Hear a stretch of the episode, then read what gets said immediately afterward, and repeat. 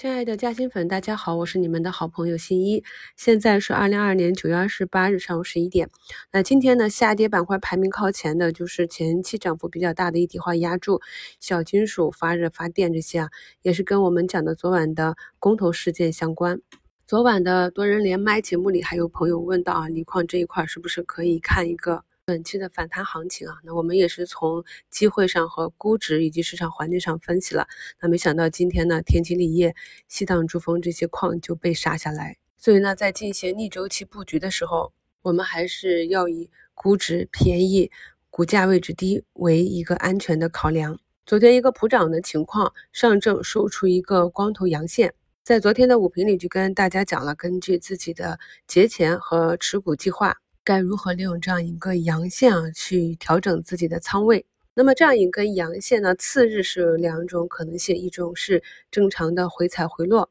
我们从今天的开盘就可以看到，上证呢今天是一个低开，并没有形成一个惯性的冲高或者高开高走。那么在这样的一个判定下呢，我们首先应该把昨天加上的活动仓或者今天准备做差价的活动仓呢，先。在个股有冲高的情况下，可以高抛出去，这是一个短期的微操作啊。没有时间看盘或者对短期波动抗压比较好的朋友呢，还是按照底部区域均匀分散的按计划建仓，等待一个新的周期来临即可。这两天呢，医药股是在基本面见底之后呢，有持续的一个上涨。刚刚呢，港股那边恒生科技股。跌幅扩大至百分之三啊，新能源也是领跌，小鹏汽车跌超百分之八，蔚来跌超百分之七点三。我们这边呢，宁德时代也是下跌了三个点，带动着创业板啊跌破五日线的话呢，又将引发技术派的一轮出逃。盘中呢，护盘的这个银行股啊也是有异动，然后像海康威视、迈瑞医疗这种千亿市值的超跌股也在护指数。医药这里短期反弹的几个原因呢，一个是人心思涨，也是跌了比较久。而且呢，作为一个体量比较大的板块，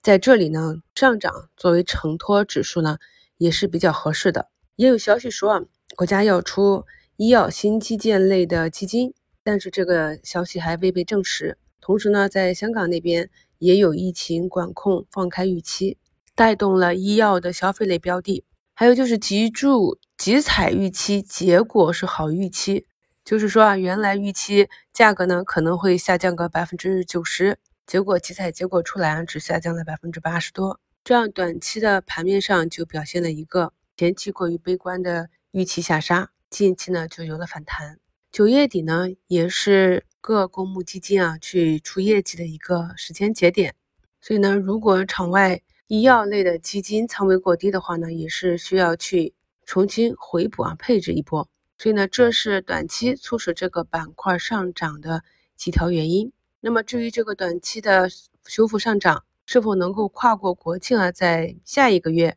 有持续的资金入场、持续的上涨，我们还需要继续观察。目前呢，市场上又是有四千多家下跌啊，只有六百九十二家上涨，那么仍然是呈现了一个冲高回落，外资呢也是流出了五十多亿。所以在昨天的收评里，我也跟大家讲，我们一定要调整到自己舒服的仓位去过节，不能够啊涨了看涨，跌了看跌，要有一个中期的计划才能够看长做短。我在本节目的简介中呢，也给大家贴了几张我自己的操作图，来供大家参考啊。我们制定了一个中期的操作计划，不会因为市场一天的涨跌去改变这个计划，还是利用震荡波动。去做低持股成本，等待机会周期的来临。仓位上呢，也一直提醒大家要做到不满仓，熟悉的标的，舒服的仓位。毕竟呢，十一长假呢是有九天之久都没有交易，制定好了交易计划，不管是空仓过节，轻轻的仓位啊，小仓位，还是重仓埋伏十月的行情，想清楚了就是买定离手啊。能够进入股市交易啊，都是成年人要做一个成熟的投资者。基本上我的每一期股评都会有文字和贴图，找不到的朋友呢，可以仔细的看一下页面啊，就在声音条下方一点的位置，有节目简介以及查看更多。昨晚的节目和昨天多人连麦的回放都给大家贴到节目简介中，链接呢也在嘉兴圈和本节目的置顶评论中跟大家贴出。错过的朋友呢，可以去听一下。另外给大家贴几张白马的这个分时图啊，我们可以去理解一下这样的分时图是什么样的资金以什么样的目的啊形成的。在国庆期间呢，我们也会针对近期的这些行情以及分时图跟大家再展开更为深入的学习研究。祝大家下午交易顺利，我是你们的好朋友新一。